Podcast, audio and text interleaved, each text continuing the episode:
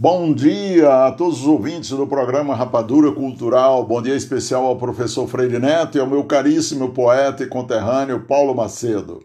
Falando de Santo André, São Paulo, o professor Afonso Souza. Semana passada eu compartilhei minhas emocionadas lembranças da estação ferroviária de Aurora. Você gostou? Hoje vou tratar dos provérbios populares que ouvia de minha avó paterna, Maria Raimunda Sobreira, lá no Tipi, distrito de Aurora, Ceará, onde nasci. Você está lembrando, meu caro poeta Paulo Macedo, que são provérbios populares? Os provérbios são ditos populares que transmitem conhecimentos comuns sobre a vida. Muitos deles foram criados na antiguidade, porém estão relacionados a aspectos universais da vida. Por isso são utilizados até os dias de hoje. É muito comum ouvirmos provérbios em situações do cotidiano. Quem nunca ouviu, ao fazer algo rapidamente, abre aspas, que a pressa é inimiga da perfeição, fecha aspas. Minha avó paterna, Maria Raimunda Sobreira, madrinha velha, como nós tratávamos minha avó, foi muito importante no Tipi. Era querida, respeitada por todos que a conheciam e tinham muitas amizades. Tanto é que hoje existe no distrito do Tipi a creche Maria Raimunda Sobreira em sua homenagem. Ela chegava lá em casa nos saudando. Louvado seja nosso Senhor Jesus Cristo! E nós respondíamos: Para sempre seja louvado. E ela começava a contar histórias bíblicas e a aconselhar, utilizando os provérbios bíblicos e populares. Hoje vou tratar de quatro provérbios que aprendi com ela. Primeiro provérbio: não respondas ao insensato segundo a sua estupidez, para que não te faça semelhante a ele. Ela utilizava esse provérbio para nos ensinar que se alguém está falando tolices, geralmente não é sábio tentar falar com ele. Tal discussão não levará a lugar nenhum. E aquele que tenta continuar a discussão com o insensato está em perigo de cair na mesma tolice. Em outras palavras, há circunstâncias em que é melhor ficarmos calados. Saber calar pode ser mais sábio que muitas palavras jogadas ao vento sem sentido ou com ironia e maldade. Segundo, casa de ferreiro, espeto de pau é um provérbio popular. Ela usava esse provérbio para ilustrar as situações em que em nossas casas e nas nossas vidas não aplicamos as nossas artes, os nossos ofícios. Ela se incomodava muito com as pessoas incongruentes com aquilo que pensavam, sentiam, falavam e faziam.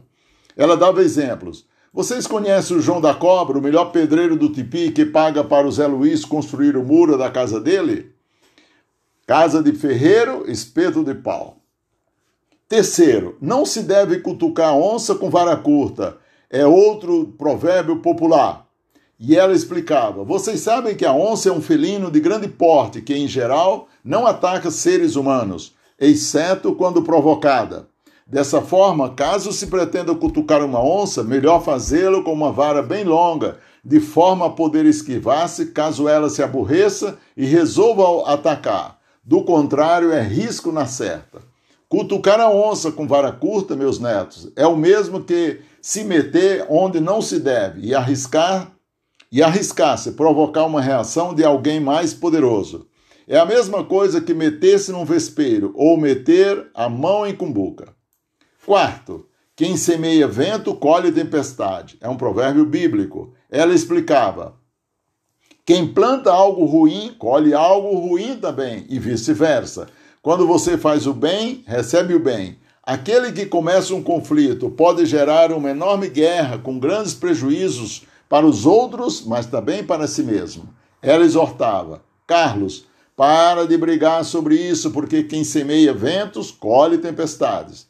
Você sabia o significado desses provérbios? Não era uma sábia minha avó, a madrinha velha? Apesar de não ter frequentado uma escola, ela entendia que a educação começava em primeiro lugar na família. E hoje, como educador, tenho certeza que educação, honestidade, dedicação e disciplina não saem de moda. Elas estão enraizadas no bom caráter e valem para toda a vida.